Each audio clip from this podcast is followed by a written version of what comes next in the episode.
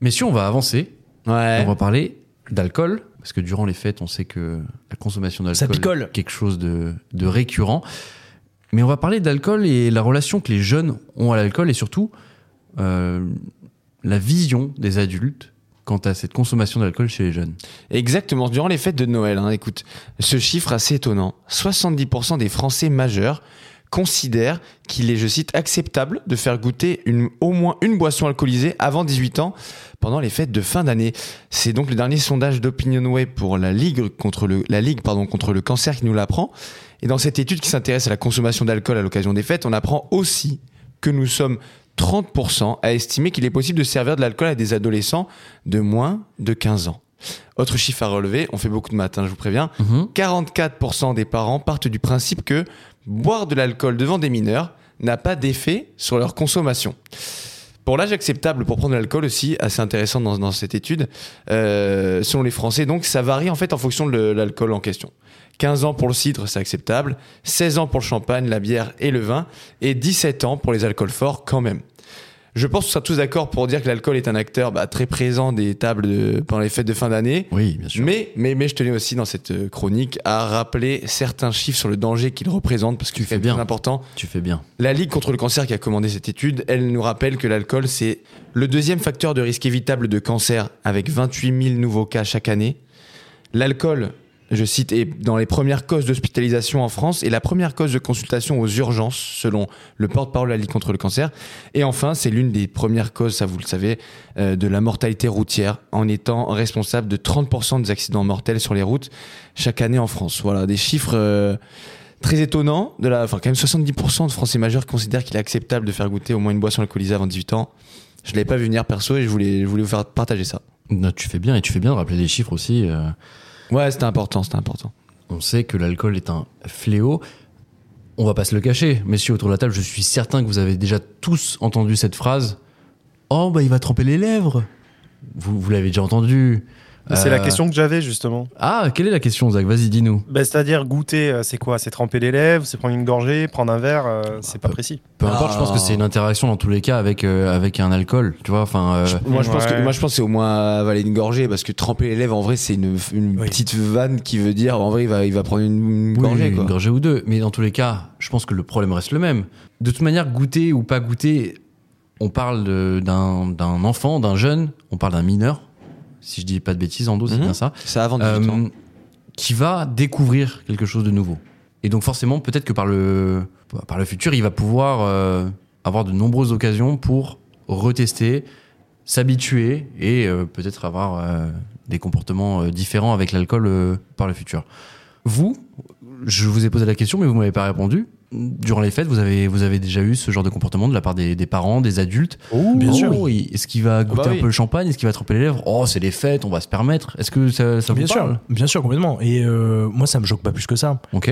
Mieux vaut qu'un enfant découvre l'alcool avec ses parents en euh, tiens, il va goûter une gorgée de bière euh, dans mon verre, plutôt que euh, directement démarrer from scratch tout seul euh, et en fait euh, du pouvoir faire les deux, hein. n'importe quoi, tu vois. Dans tous les cas, il le fera. Donc, euh, en vrai, moi, ça me choque pas plus que ça. Après, il y a des grosses différences à noter entre les différents alcools. Et ça, d'ailleurs, ça se voit dans l'étude où 75% des Français trouvent acceptable de faire goûter du coup du cidre. Oui. Mais en revanche, je sens que 45 a trouvé Ouais. acceptable de faire goûter de la vodka, du whisky ou du rhum. Ce qui est plutôt C'est déjà beaucoup en vrai. Mais, ce qui est plutôt normal, je trouve. Enfin, t'es quand même plus à même de dire tiens, le cidre, en vrai, c'est peu chargé. Bien sûr. Il y a pas grand chose. C'est vraiment du jus de pomme un peu alcoolisé vite fait. Si tu dis bon, bah, mon gamin, c'est pas grave. Oui. C'est vrai que j'imagine mal un, un- un père de famille ou une mère de famille dire Ah, les petits shots de vodka, ouais, ouais, tu vas goûter tranquille. Non, non. Le cidre, évidemment, oui, c'est. Là, Ah. ça, ça dépend du pourcentage d'alcool. Donc, oui, je, je ce suis qui est d'accord. très marrant aussi dans cette étude, enfin marrant, en tout cas ce qui, euh, ce qui va à la rebours de ce qu'on peut imaginer habituellement, c'est qu'il y a une différence, enfin en tout cas ils ont regardé aussi par région française. Ah. Et en fait il s'avère que c'est plus acceptable pour les franciliens de faire goûter du cidre, 80% des franciliens, plutôt que dans le nord-ouest ou dans le nord-est, respectivement, à 77, 76%. Pourquoi t'as visé le Nord Ah, c'est un, exemple parmi d'autres. Et même, et même j'irai même plus loin, tu vois, on va faire de la sociologie Oui. les CSP+ et les CSP-, et ben en fait, c'est plus acceptable chez les CSP+ de faire goûter à ses enfants de l'alcool plutôt qu'aux CSP-. Parce qu'ils croient toujours qu'ils vont s'en sortir, les CSP. C'est Peut-être. ouais. Peut-être, Ouais. mais en tout cas, Non, on, je rigole, on a, je sais pas. on a l'image un peu, enfin, tu vois, ouvrière, un peu beau, enfin, Ah ouais, c'est etc., vrai qui c'est- peut c'est être pas de, faire goûter de l'alcool. C'est En fait, c'est pas C'est forcément. toi le qui as l'image, Luc, c'est pas nous. Hein. Bah, c'est le, le commun des mortels des Français qui a cette image, ouais. Ouais. C'est quoi ton image, toi, Zach, du coup? Euh, non, mais moi, je viens de réaliser. Enfin, j'ai réalisé il y a pas longtemps euh, que le cidre, c'était du. Ça pouvait vite taper les 4%. Et Oui. je me rappelle, quand j'étais petit, qu'on faisait des soirées crêpes avec mes parents. Euh, alors, je, je mangeais d'abord beaucoup de crêpes, mais euh, Oui. mais je me rappelle qu'on je me tombais des litres de cidre parce que mes parents me disaient mais t'inquiète, il y a pas d'alcool là-dedans. Mais en fait, je me murgeais la gueule très très tôt, moi. Mais oui, mais alors. C'est pas du voilà. t'es sûr? Là, on parle de 4%. euh, Non, du vrai cidre. La, la 4%, vodka, on est c'est une à. pinte, c'est une, c'est une 40. Irlande, hein. Euh, oui, mais enfin. Le, le cidre, oui, bien sûr, mais le- je pense que d'ailleurs, c'est le premier alcool que qu'on boit quand on est jeune ou même Ouais, sûr, enfant. sûr. Je pense. Et comme tu le dis d'ailleurs, oui, en mangeant des crêpes. Après, peut-être que c'est ce que veut soulever la ligue du la ligue contre le cancer. C'est justement peut-être que l'âge est déterminant dans le sens où euh, peut-être que voilà, si tu le fais, euh, si tu fais goûter un verre à un gamin de 8 ans, peut-être que ça va avoir une incidence que nous on soupçonne pas. Et Un gamin de 8 ans, c'est Mm. pas pareil déjà. ouais.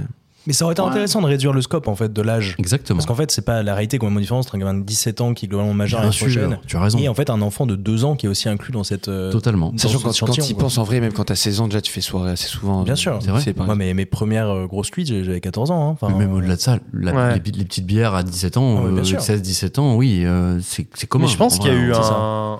Il n'y a pas eu un U dans la consommation, j'ai l'impression. Parce que si on prend vraiment l'époque ouvrière, ouvrière, euh, enfin, je veux dire, les 30 glorieuses, etc., et même avant, euh, et les petits, ils avaient un verre de vin à table. hein. Ouais, à l'école, ouais. et, euh, et après, ça s'est calmé, ce qu'il y a Mhm. eu, on, s- on a découvert les effets délétères, etc., de l'alcool. Donc ça s'est un peu calmé. J'ai l'impression que. Enfin, là, moi, je, alors, je sais pas si c'est une réflexion de vieux, mais tout ce qui est consommation de drogue dure et tout, ça vient de beaucoup plus tôt et ça s'est beaucoup plus démocratisé sur les dernières années, j'ai l'impression. Je serais intéressé de voir les chiffres, en tout cas. De Tu veux dire c'est un, un euh, changement des, un changement des, bah, Ouais, de paradigme par rapport peu, au. euh.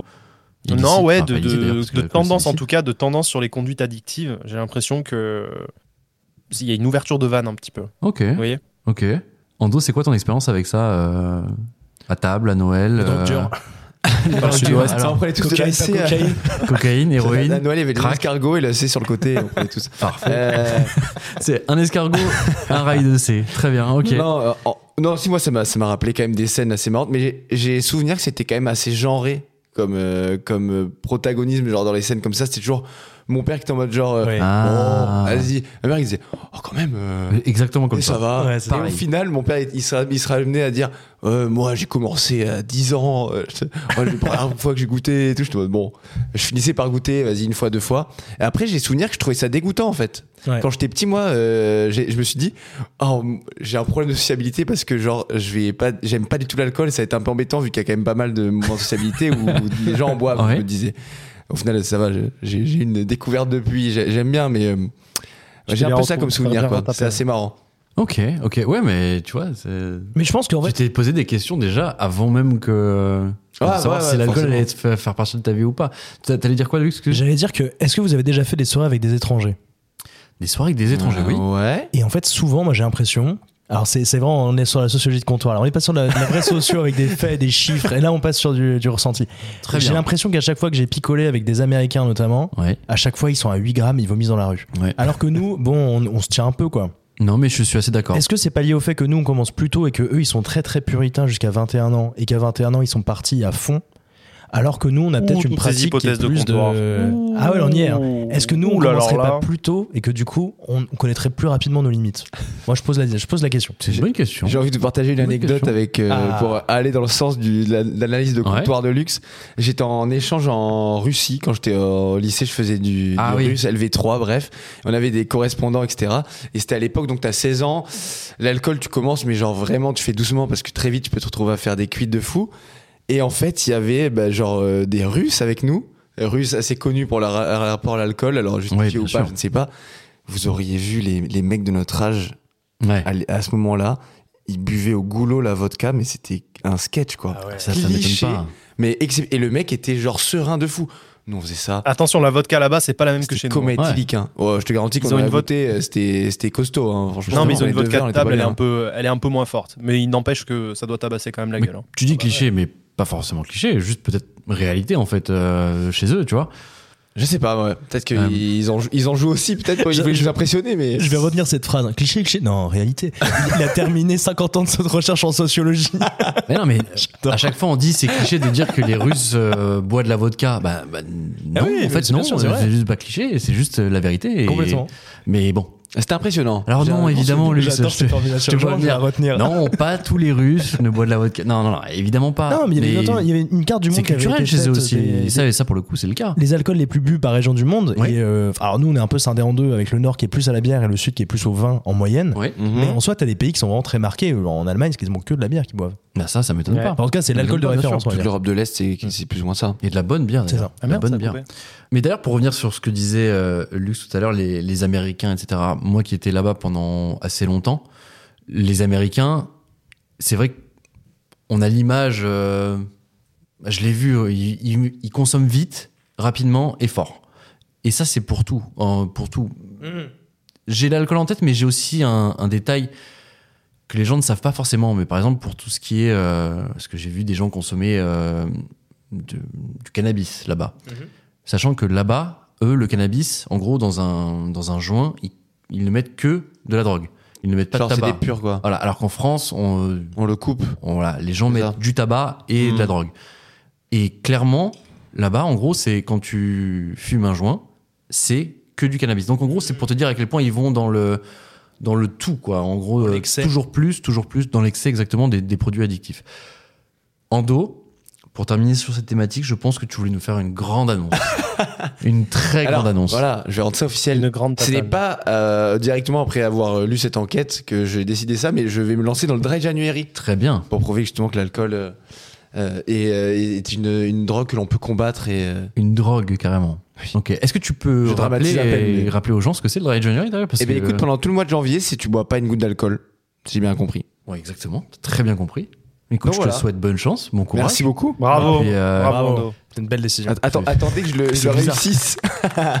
attendez que je le réussisse quand même avant de m'applaudir. C'est, bizarre quand même de, de souhaiter bonne chance et bon courage à quelqu'un pour juste ne pas boire de l'alcool. ça devrait être très facile. Ça en dit long. Ah ouais, ça en dit long sur les moments de socialité qui sont quand même beaucoup liés à l'alcool. hein. C'est du sud-ouest aussi, les gars. hein. Je veux pas faire un cliché, mais. euh, le sud-ouest. Non, mais ça il, a, pas il de la il a pas grenadine, tort, hein. mine de rien. Ouais. Non, il a pas tort sur les clichés du sud-ouest. C'est vrai que pour le coup. Et d'ailleurs, vous savez qu'il existe la carte euh, de consommation euh, d'alcool euh, quotidienne en France. Ah oui? Et là, je l'ai sous les yeux. Alors, c'est 2017, ce que j'ai pas trouvé après, on s'en fout. Mais en Ouais. effet, en dos, sud-ouest, vous êtes au top du top avec euh, le Nord-Pas-de-Calais, quoi. Vous êtes les Eh trois mais- pires régions. Les grands esprits se rencontrent. Putain. Et juste Ah, après, je il y, a y Marseille, hein. quand même. Vraiment Enfin, il y a pas la, la région PACA, quoi. Ah, Ah, quand même, Marseille. quand même. Marseille et le Ricard, Ouais. on, on connaît l'histoire d'amour.